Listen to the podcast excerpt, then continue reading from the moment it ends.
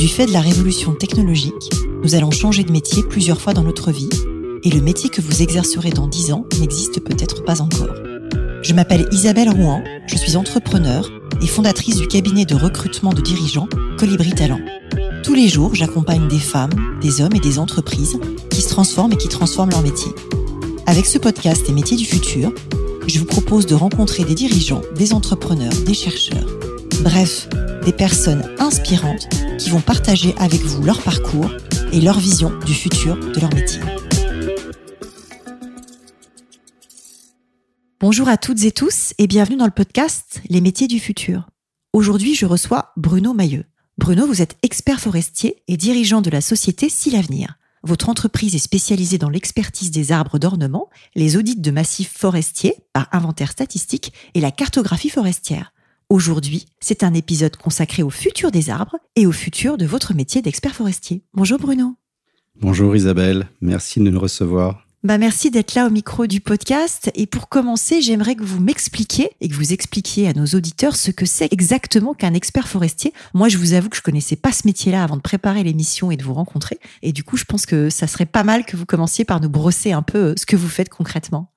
Alors, l'expert forestier, c'est un spécialiste des arbres et des forêts. La forêt étant un écosystème, il n'y a pas que des arbres dans une forêt, nous gérons également de l'eau, des insectes, des oiseaux, des champignons, de l'oxygène, du carbone, des paysages. Voilà. Donc le forestier, il faut l'entendre peut-être comme un écologue forestier ou un environnementaliste. Voilà. Et donc, euh, dans ce métier d'expert forestier, il y a deux grands secteurs le secteur de la forêt, dans lequel l'expert va aider ses clients à mettre en place une stratégie pour la gestion de leur forêt. Il s'agit là de réaliser des plans de gestion, de préparer des plantations, de marquer des bois et de les vendre. Il s'agit de faire des audits de leur patrimoine, d'évaluer la chasse. Enfin voilà, il y a beaucoup, beaucoup de choses au niveau de la forêt. Et là, l'expert s'adresse à des propriétaires privés indépendants. Qui ont des forêts. Qui ont des forêts. Tout simplement. Moi, j'ai une forêt, j'ai une toute petite forêt. Voilà. Donc, vous avez besoin d'un expert forestier. j'ai hérité d'une toute petite forêt au fin fond de l'Auvergne, dont je ne sais pas trop quoi faire, je ne sais même pas où elle est, mais j'aurais effectivement peut-être un jour besoin d'un expert forestier. Voilà, exactement. Ça, c'est donc euh, son grand domaine. Et il y a un deuxième grand domaine qui est le secteur de l'arbre en ville ou de la foresterie urbaine. Là, la clientèle, c'est plutôt des collectivités, c'est-à-dire ce sont les arbres dans les villes. D'accord, donc c'est la commune, c'est le parc, euh, c'est les entreprises qui ont euh, trois arbres sur euh, dans le siège social, ce genre de choses. C'est exactement ça, la commune, le parc, les entreprises du bâtiment qui agissent auprès des arbres et qui se posent des questions sur euh, est-ce qu'ils les ont abîmés ou est-ce que qu'est-ce qu'ils peuvent faire pour ne pas les abîmer. C'est le secteur du loisir, les cabanes dans les arbres, c'est aussi le voilà et le particulier effectivement. D'accord. Et c'est quoi le parcours pour devenir expert forestier, écologue? Vous avez fait quoi comme études? Alors j'ai fait des études traditionnelles de gestion forestière. Hein, c'est tout à fait traditionnel. Mais c'est quoi? C'est un métier d'ingénieur Ça s'apprend dans quel type oui, d'école? Alors ça va du BEP à l'ingénieur et c'est exactement les filières classiques mais agricoles. D'accord. Avec la spécialité forestière. Et vous avez créé votre boîte euh, il y a plus de 20 ans. Pourquoi vous êtes parti dans l'entrepreneuriat pour exercer ce métier? Alors, euh, donc là, ce métier, il est issu d'une reconversion.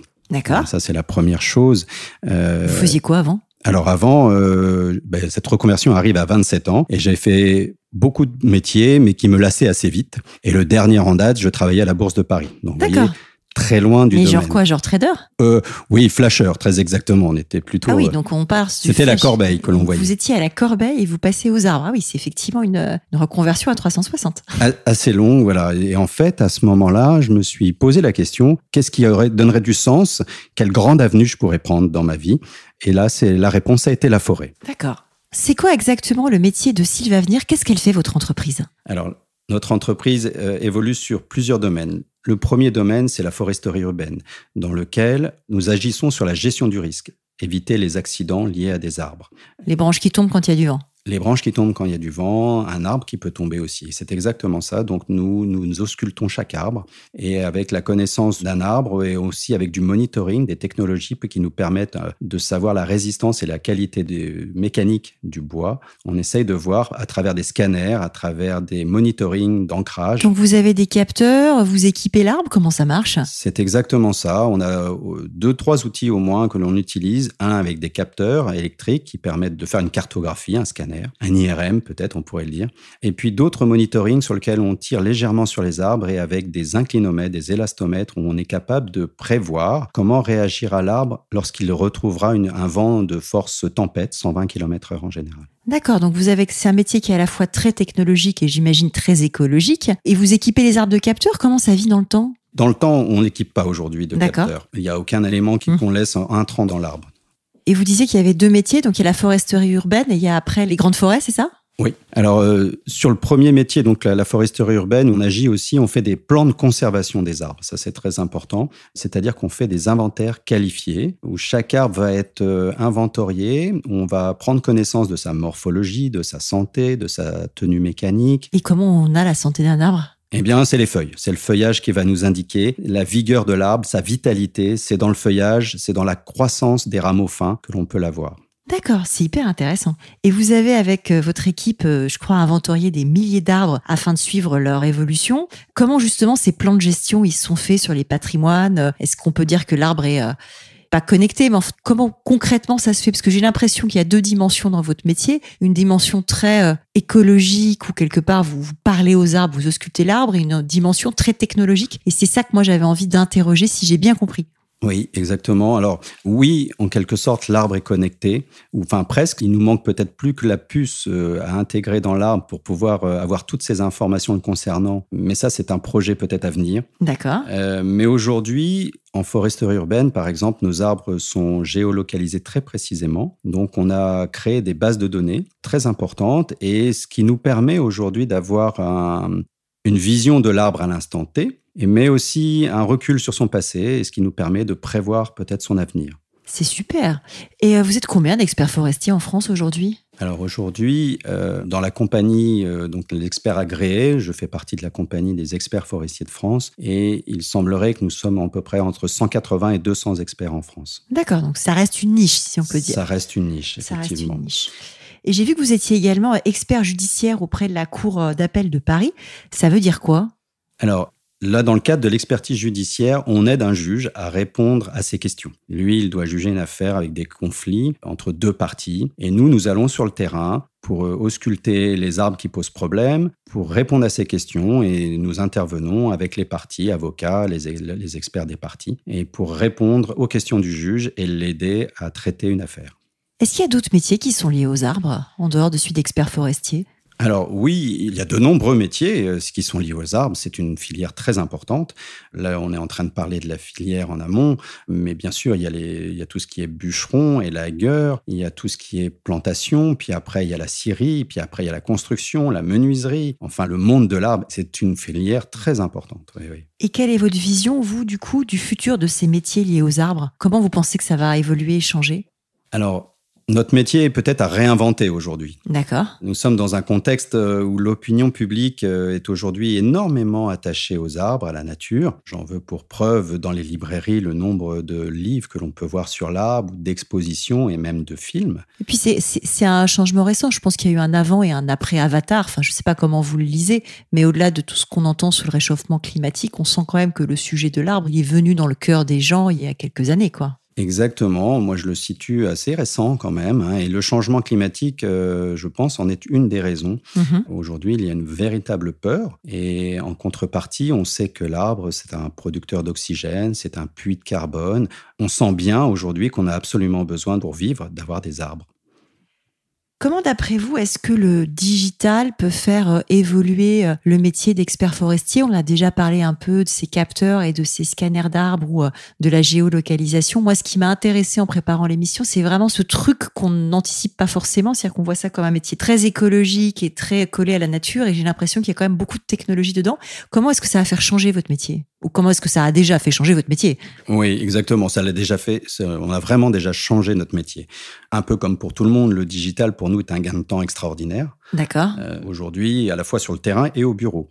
Aujourd'hui, sur le terrain, on peut avoir des tablettes, euh, des applications en direct. Ça nous permet euh, de noter des informations, de regarder des informations, le cadastre, de regarder où viennent, d'où viennent les vents. Il y a Donc vous êtes, en, vous êtes en mobilité avec des choses qui sont dans le cloud et ça fonctionne de partout. C'est ça l'idée. Ça fonctionne de partout et nous avons l'information sur le terrain. Ça, Pour peu qu'on capte dans la forêt en question, j'imagine. Et aujourd'hui, je ne connais plus de forêt où on ne capte pas. D'accord, hein. vous faites pas la danse de la 4G. C'est fini. on capte on capte partout.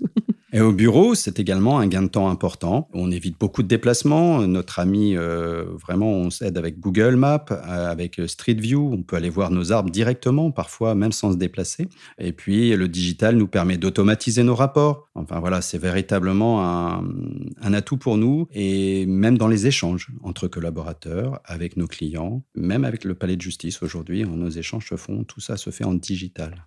Et comment vous avez été impacté par le Covid, puisque votre boîte, elle a une vingtaine d'années, donc j'imagine qu'elle est résiliente. Est-ce qu'il y a eu un impact déjà? Et si oui, lequel? Alors, nous avons en réalité beaucoup de chance parce que nous n'avons pas du tout été impactés. 60% de notre activité se passe en extérieur. Donc là, on a, on a pu continuer à travailler de manière à peu près équivalente. Alors vous êtes le seul à m'avoir fait, parce que c'est une question que je pose régulièrement depuis la création du podcast, dont on en est au, au 35e épisode. Alors je souligne parce que vous êtes le seul à me répondre ça. Effectivement, tout le monde a été impacté d'une manière ou d'une autre. Donc c'est vrai que ça montre la résilience du secteur et, et l'importance. Oui, pour la partie bureau, bah, nous, nous étions déjà organisés. Nous avions toujours nos réseaux, nos fichiers dans le cloud. Et ça nous a permis le télétravail, la visioconférence. Ça nous a permis de, même de continuer à se former. Du coup, et de continuer à distance. Alors, vous êtes actuellement euh, six collaborateurs chez Sylvavenir. Est-ce que vous allez recruter en 2021, en 2022 alors, s'il va venir, c'est plus exactement huit collaborateurs. Huit J'ai pas les bons chiffres. non, mais parce qu'on a, on a recruté pendant la période de Covid. Nous avons dû recruter deux personnes, deux femmes exactement. Et vous recrutez sur quel métier? Et là, nous avons recruté essentiellement sur la foresterie urbaine. D'accord. Je pense qu'on va encore euh, recruter en 2022. Super. Toujours sur la foresterie urbaine, donc avec comme clients les communes et les entreprises qui ont des arbres sur leur parc, c'est ça? Exactement. C'est qui votre plus gros client, si c'est pas indiscret? Ah, ce sont les collectivités. Dans les entreprises, euh, sur les collectivités, bon, on, pourrait citer euh, des villes comme Pantin en Ile-de-France, euh, Nantes, on pourrait citer beaucoup de collectivités. On a des clients qu'on aime bien, Disney Paris. C'est vous qui faites les arbres de Disneyland Paris? On les suit exactement. Génial, il y avoir un paquet d'arbres à Disneyland Paris. Ah oui, on en suit à peu près 7 à 8 000 par an. Et donc, oui, oui, un paquet d'arbres. 16 000 collaborateurs à Disneyland Paris et 8 000 arbres. Je découvre un truc. Et qu'est-ce que vous voyez aujourd'hui comme changement d'une manière plus générale sur les métiers liés à la technologie? Nous étions dans un métier véritablement de terrain aujourd'hui et dans des cabinets plutôt isolés. Aujourd'hui, nous allons devoir appréhender des, outils technologiques et peut-être travailler plus en collaboratif. Ça, c'est peut-être l'avenir que l'on voit. Donc la technologie, ça connecte mieux les gens, c'est ça que vous dites? Exactement. Et le partage d'informations devient de plus en plus important. Un de nos premiers partenaires réellement, c'est Google. Vraiment. Les partenaires au sens vous travaillez ensemble, vous avez des relations avec eux ou c'est vous vous appuyez sur Google Maps et sur Street View? Oui, et puis nous utilisons toutes les applications qu'ils offrent, plutôt. D'accord. Nous sommes des utilisateurs, oui, oui.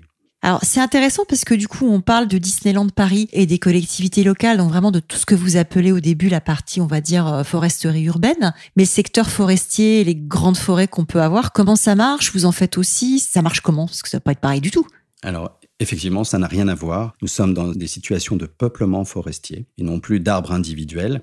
Historiquement, chez nous, c'est le produit historique de Sylvavenir. C'est notamment les audits de patrimoine forestier par inventaire statistique. D'accord. Donc concrètement, quand on a un patrimoine forestier, donc une forêt, ça vit quoi? Ça vit 30 ans avant qu'on la batte Je sais même pas en fait. Ça dépend des essences peut-être? Exactement. Donc la vie, la durée de vie d'un peuplement dépend complètement des essences, dépend aussi bien sûr des choix des propriétaires. Et nous, dans ce domaine, nous essayons d'aider les propriétaires et les gestionnaires à connaître leur patrimoine. C'est-à-dire que nous mettons en place des inventaires où chaque arbre est référencé, géoréférencé dans l'espace, et ce qui nous amène à connaître très précisément les stocks, quelle quantité d'arbres, quelle essence d'arbres, quel volume, quelle valeur. On parle beaucoup aussi en finance. Et toutes les forêts sont référencées comme ça ou c'est du choix du propriétaire en fait? Alors oui, absolument, c'est le choix du propriétaire et c'est là-dessus que nous essayons de véritablement donner des informations sur ces stocks. Et il y a des choses en tout cas plutôt qu'on a du mal à connaître, c'est à quelle vitesse poussent nos arbres. Donc là, il suffit de regarder l'arbre et de revenir 5, 10 ans plus tard pour voir à quelle vitesse il pousse. Donc on permet ainsi pour le propriétaire de connaître son stock, connaître son évolution, et ainsi il peut définir des stratégies et surtout vérifier qu'il puisse les atteindre. D'accord. Ça s'inscrit du coup dans le temps puisque vous dites que vous revenez parfois dix ans après. C'est quoi votre modèle économique en fait? Qui vous paye? Partie foresterie, c'est la commune ou c'est l'entreprise type Disneyland Paris, mais quand c'est un particulier, il va investir pour faire auditer cartographier sa forêt, c'est ça qu'on se dit? Oui, c'est exactement ça. Donc lui, les revenus de sa forêt, c'est la vente des bois essentiellement, mais il y a aussi bien sûr les, on peut avoir des revenus de la chasse et bientôt peut-être d'autres revenus de type écologique. Donc il nous paye là-dessus et l'audit est une petite partie des charges hein, pour les propriétaires. Donc ce sont des propriétaires privés, mais il y a aussi des institutionnels comme le, je vous citerai le CERN, le Centre européen de recherche nucléaire, qui ont investi des forêts et pour lequel qui demandent un suivi, un contrôle régulier de ce qui se passe dans leur forêt. D'accord. Et donc concrètement, vous facturez des honoraires euh, quand vous intervenez et après c'est un équilibre économique du propriétaire de la forêt entre ce qu'elle lui coûte pour être euh, audité, cartographié et entre guillemets entretenu et ce qu'elle lui rapportera le jour où il, où il vendra le bois. C'est exactement ça. Donc en plus il y a un calcul économique un peu pointu sur du long terme parce qu'une forêt ça rapporte une fois tous les 10, 20, 30, 40 ans j'imagine.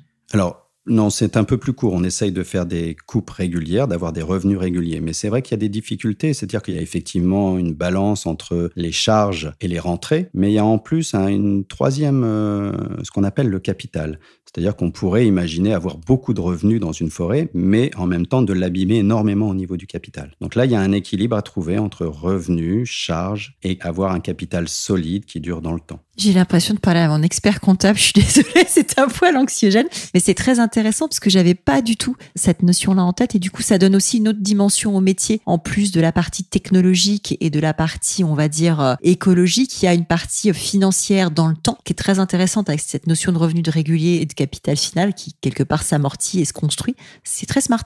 J'avais pas cette dimension-là. Quel conseil vous donneriez à un jeune ou à une jeune qui prépare euh, son arrivée sur le marché du travail, euh, déjà sur ces fameuses filières de forêt et agricole, et puis après peut-être de manière plus générale? Alors, mon premier conseil serait vraiment d'essayer de sentir véritablement ce que je veux faire. Qu'est-ce qui me motive profondément? Ça serait mon premier conseil. Le sens, celui que vous avez trouvé à 27 ans en arrêtant d'être dans la corbeille euh, à bourse pour, vous occuper des arbres, c'est ça? Absolument, c'est bien ça. Et ensuite, euh, bien maîtriser les outils, les techniques, et notamment les outils du digital aujourd'hui, donc qui seront très importantes euh, dans l'avenir. Et euh, inversement, quel conseil vous donneriez à une personne qui envisage de se reconvertir? Vous avez vécu une reconversion, vous, à 27 ans. Quels enseignements vous en tirez et quels conseils vous donneriez? Parce que y a, dans les auditeurs du podcast, il y en a de plusieurs styles. Il y a des auditeurs qui démarrent leur vie professionnelle, mais il y en a qui sont en pleine réflexion. Et c'est une auditrice qui m'a suggéré de mettre cette question-là régulièrement pour justement éclairer les projets de gens qui se reconvertissent. Oui, je ne peux que conseiller d'oser parce qu'on a un frein au changement qui est très important. Et je dois dire que tous les jours aujourd'hui, depuis 25 ans, je me lève avec un sens euh, important. J'aime ce que je fais, j'ai l'impression d'être utile. Et donc, euh, au moment du changement, c'était pas évident. Je ne connaissais rien à la forêt, donc je dis oser, oser le changement et ensuite se former. On trouve aujourd'hui, même en reconversion, des endroits où on a la chance en France de pouvoir se former, de retrouver des écoles, euh, et puis aussi peut-être oser aller voir les professionnels les rencontrer. D'accord, donc il y a un côté euh, réseau et vie ma vie, un côté formation et un côté euh, plafond de verre, entre guillemets, où il faut effectivement se donner sa chance et avoir un peu de culot et de courage. Mmh, absolument. C'est chouette, c'est un joli message. Alors j'aime bien terminer euh, l'épisode par des questions un peu plus personnelles. Et la première que j'ai envie de vous poser, c'est comment est-ce que vous conciliez votre vie pro et votre vie perso? Alors là-dessus, je m'appuie, j'essaye de revisiter très régulièrement mes essentiels et les mettre en avant par rapport à mes urgences. Et dans une entreprise, des urgences, il y en a, c'est très récurrent. Donc vous priorisez, c'est euh, l'important plutôt que l'urgent, c'est ça? C'est exactement ça, c'est l'urgence de l'essentiel, euh, comme le disait Edgar Morin.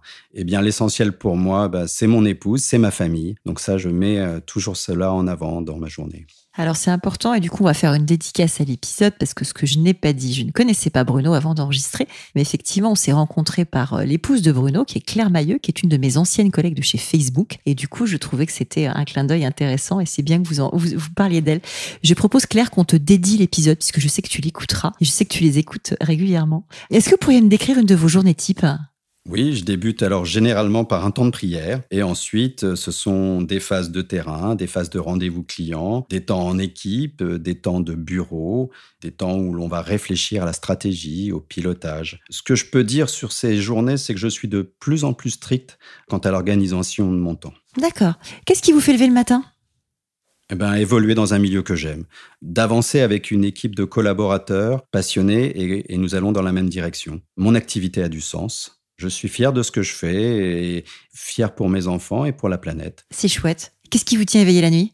La charge mentale du chef d'entreprise qui, est, qui est assez importante quand même, il faut bien Bon. le dire aussi. On va pas faire une psychothérapie de groupe à ce micro, mais c'est vrai que je reçois beaucoup de chefs d'entreprise et c'est quelque chose qui revient assez régulièrement. De quel succès vous êtes le plus fier?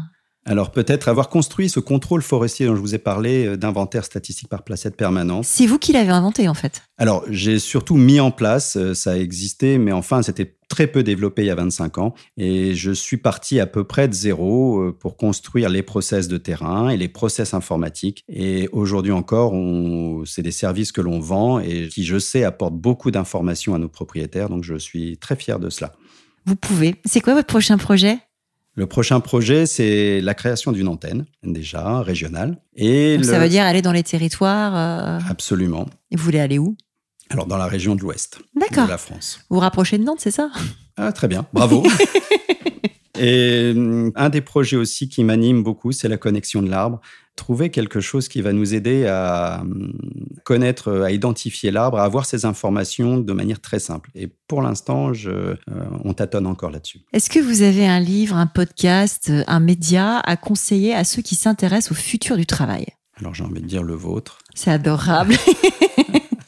Alors les miens, parce qu'en fait j'ai sorti un deuxième livre qui s'appelle Emploi 4.0, qui vient compléter toute cette réflexion que j'ai pu avoir sur les métiers du futur. C'est très gentil. Et si nos auditeurs veulent vous contacter, c'est quoi le meilleur moyen? LinkedIn, le mail euh? Oui, aujourd'hui, le plus simple, c'est notre site internet euh, sur Sylvavenir et par email. S'il va venir et par email, et ben je mettrai tout ça dans les notes du podcast. Merci beaucoup Bruno d'être venu au micro du podcast. Merci Isabelle. À très bientôt. Merci d'avoir écouté cet épisode des métiers du futur jusqu'au bout. Si vous avez aimé cette discussion, je vous encourage à noter le podcast sur vos différentes plateformes d'écoute et à le commenter, en particulier sur Apple Podcast. Cela nous aide grandement à progresser en termes d'audience. N'hésitez pas à me faire part de vos commentaires ou à me suggérer de nouveaux invités en me contactant par mail ou via LinkedIn. Prenez soin de vous et à très bientôt.